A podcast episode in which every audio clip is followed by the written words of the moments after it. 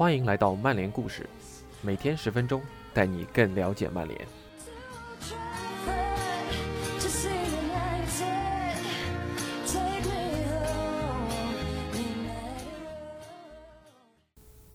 今天的曼联故事是本周福格森主题周的第五个故事，将和你一同回顾默多克收购曼联失败的始末。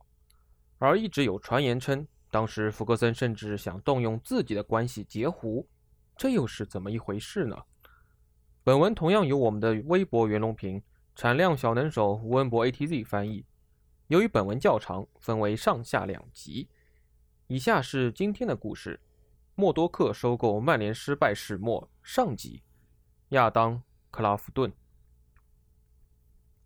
那是一九九八年九月一个周日的上午。福格森去健身房跑了跑，又去当地的高尔夫球场打了九洞，没带自己的手机。等他回家准备吃早餐时，他回听了两条留言。两条留言的核心内容都没有一上来就交代清楚。头一条是时任英国首相布莱尔的媒体秘书坎贝尔发来的，他只是简单的问了一句：“看过今天的报纸了吗？”第二条是曼联 CEO 马丁·爱德华兹发来的。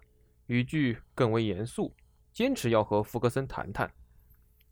福格森迅速翻看了当天的报纸，《周日电讯报》的头版头条刊登了一则有可能彻底改变他的生活以及这项他所钟爱运动的新闻。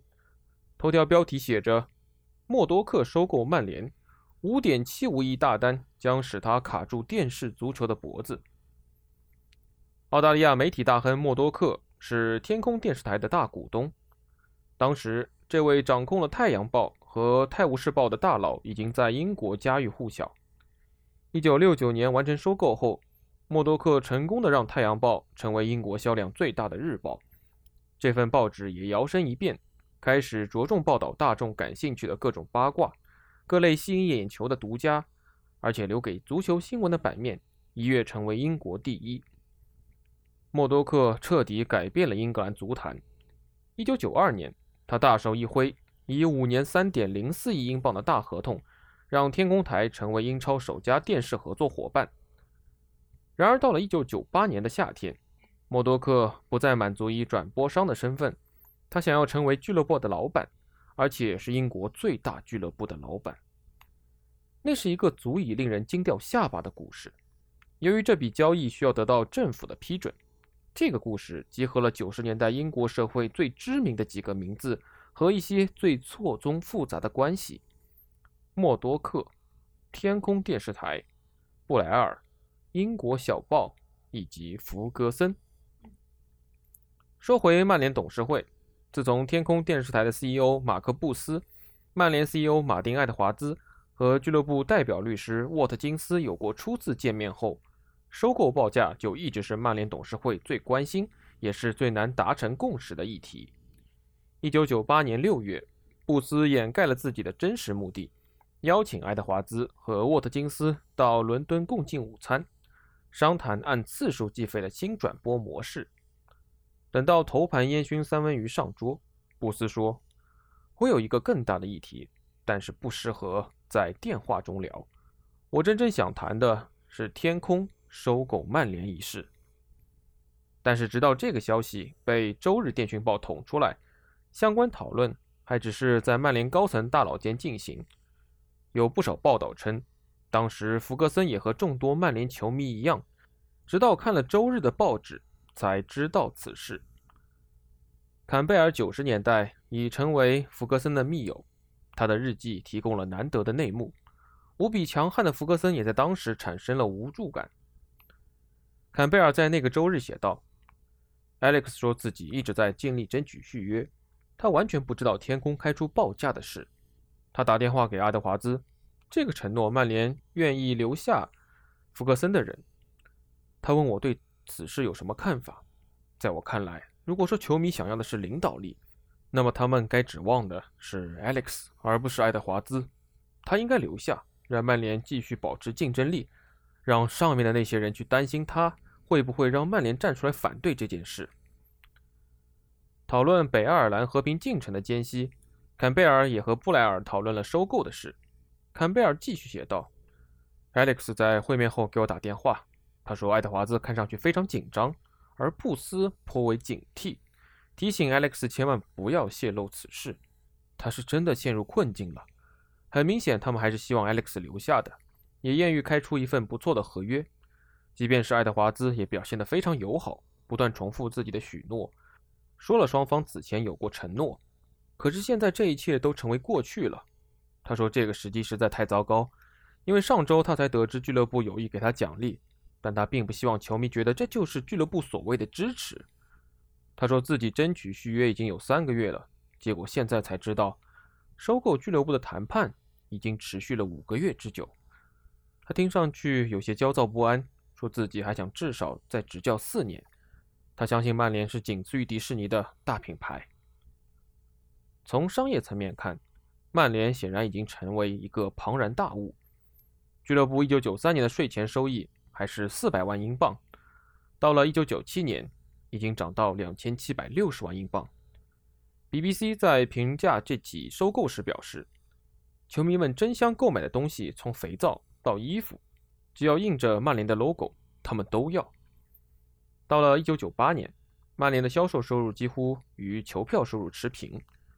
俱乐部制定了在远东开设零售店的计划，他们还在老特拉福德开设了一家餐厅和一家博物馆，把球场变成了旅游胜地。同年九月，曼联与天空电视台和 ITV 合作，创立了 MUTV。不过，真正改变曼联命运的人还是弗格森。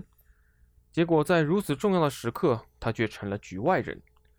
奇怪的是，在福格森两千年出版的自传《Managing My Life》中。他对此事的观点只有区区三十八个字。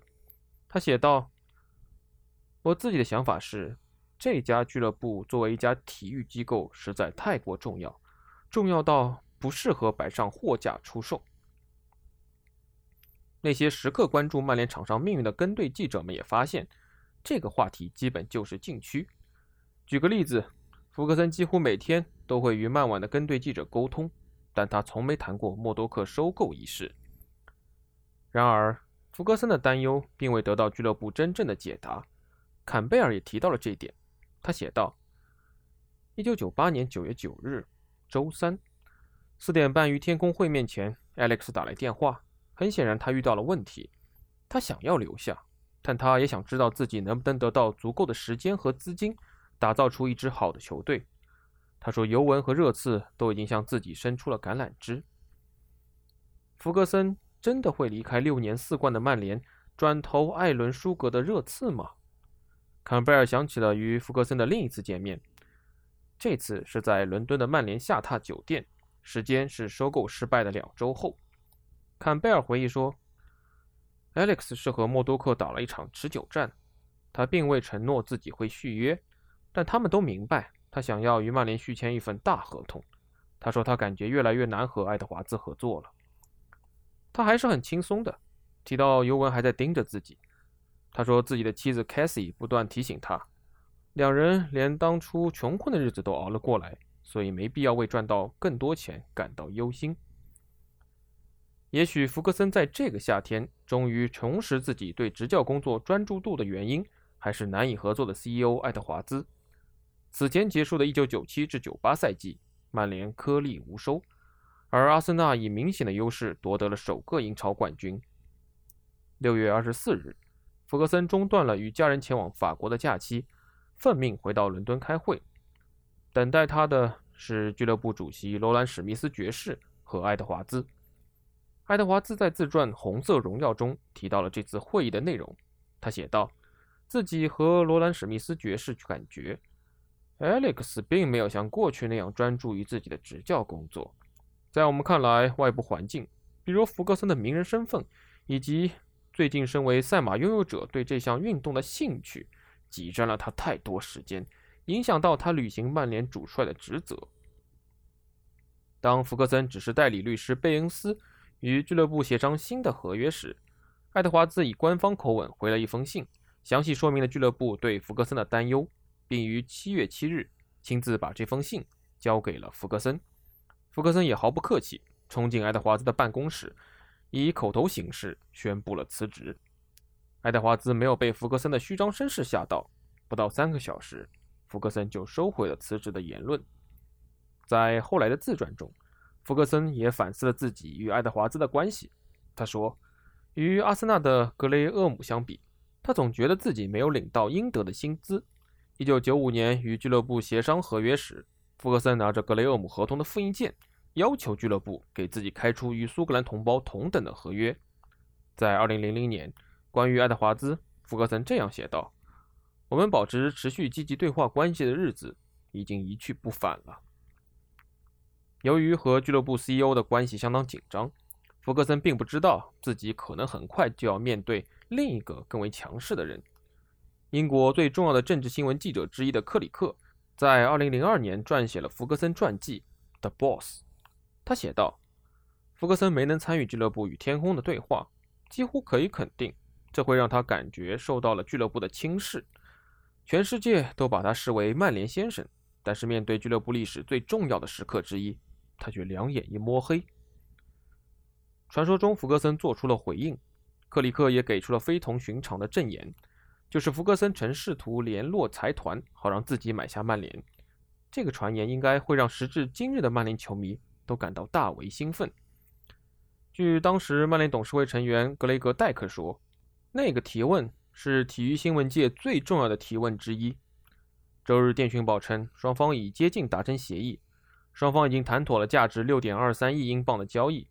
在老特拉福德召开的新闻发布会上，天空电视台的 CEO 马克·布斯也现身。却被提问搞得慌乱不已。《每日镜报》的记者提问：“布斯先生，请问您可以告诉我曼联的左后卫是谁呢？”在自己的回忆录内幕中，时任《每日镜报》编辑的皮尔斯·摩根回忆了当天的情况。对于其他处于竞争关系的报纸而言，担心默多克会掌握曼联的内幕消息，再正常不过了。这起收购对于《镜报》的影响是显而易见，而且非常糟糕的。太阳报以后在报道英国最大豪门时将畅通无阻，而我们会被彻底挤出局。我们必须以某种方式阻止这件事。我在会议上说，这也是大家的共识。摩根写道：“我给默多克留了头版位置。他伸出自己的手指，脸被涂成了鲜红色，头上还长出了两个角，耳朵也像《星际迷航》里的斯波克一样。旁边的配文则是红魔。”全英国唯一认为默多克应该拥有曼联的人，请举起自己的右手食指。第二天，摩根又想起了另一个点子。我在脑海中出现了一个顽皮的想法。他回忆道：“我打给新闻编辑说，行，他们的 CEO 马克布斯会回答问题。我敢打赌，这个矮胖的美国人对足球一无所知。如果我们有提问机会，就问他曼联的左后卫是谁。”这个指示很快就传达给了现场记者。天空体育的老板韦克林就坐在边上，他显得极度惊恐，意识到接下来会是一场灾难。布斯看上去茫然无措，非常诧异，最终慌张地说：“呃，下一个问题，足球这块还有认识球员不是我的专长。”整个发布会现场爆发出一阵笑声。这已经不是车祸现场，而是大型事故了。我们毁掉了他们整天的努力。我们的人此后继续对布斯穷追猛打，他终于承认自己从未看过曼联的比赛。戴克，这位曼联董事会中对收购最持保留意见的人，也在自己的书中谈到了当时的情况。他写道：“我认为这起收购一定程度上可以说就是因为那个提问搞崩的。当英国政府的公平交易办公室把这起收购呈递给垄断与兼并委员会后，交易被否决。”一九九九年，天空收购曼联未果的消息引爆了媒体圈，而对该交易的质疑主要集中在天空电视台收购曼联的动机上。天空电视台当时仍是转播权的持有单位，而最近一笔价值六点四七亿英镑的签约，使得默多克的这家公司可以继续保有英超的四年独家转播权，直至二零零一年。六点二三亿英镑收购曼联，在许多层面都是令人瞠目结舌的，但这个数额本身尤其匪夷所思。仅仅十年前，爱德华兹险些将俱乐部出售给地产大亨奈顿，金额不过是一千万英镑。摩根转述了《太阳报》前编辑凯尔文·麦肯齐告诉自己的故事，说当时默多克也拒绝了收购曼联的机会，金额也差不多就是一千万英镑。此外，前维冈老板惠兰也曾经几乎以一千一百五十万英镑拿下曼联。后来，他的妻子帕特里夏警告说，旗下 JJB 运动服装店的许多顾客都讨厌曼联，肯定会抵制这笔收购。惠兰这才放弃。当时，流行天王 Michael Jackson 受富勒姆老板阿尔法耶德邀请参观俱乐部，随后展现出了对英格兰足球的极大兴趣。就在此次采访 MJ 的过程中，摩根提了一个也许是他平生最奇怪的建议。摩根对 Michael Jackson 说：“他应该收购曼联。”Jackson 回答：“如果有机会，我愿意投资一家豪门。曼联是什么价？”他被告知大约六亿英镑。有意思，非常有意思。我会考虑的。我也很惊讶自己原来这么喜欢足球。我喜欢这项运动，毫无疑问。客观的观察家们担心，如果天空电视台真的收购了曼联，届时默多克可就是同时掌握着谈判桌双方利益的人了，而且他能够掌握曼联的诸多信息，而其他的媒体只能干瞪眼。天空并不是第一个对足球俱乐部产生兴趣的媒体公司，比如卡尔顿就一度想要收购阿森纳，另外纽卡也收到过有线网络运营商 NTL 的报价。总部位于曼彻斯特的格拉纳达公司也考察过曼联和利物浦。在美国，默多克已经构建起了同时掌握赛事转播权和俱乐部经营权的商业模式。他收购了棒球俱乐部洛杉矶道奇，还拿下了篮球和冰球队的股份。他在湖人和尼克斯都有股份，而他手头的《纽约邮报》会报道这两支球队的新闻。所以，默多克对于《太阳报》未来承包自己足球俱乐部的报道并没有任何意见。当时担任全党派足球组织主席的议员乔·阿什顿做客 BBC 新闻之夜时，表达了自己的担忧。他说：“默多克的打算就是同时坐在谈判桌的两端，他会代表天空提出报价购买转播权，再代表曼联接受报价。”诡异的是，天空电视台和曼联都收到了交易不会被否决的法律建议。天空电视台甚至做了保证，自己不会上谈判桌。也不会报道俱乐部的内部消息。以上就是今天的曼联故事，明天我们下集接着聊。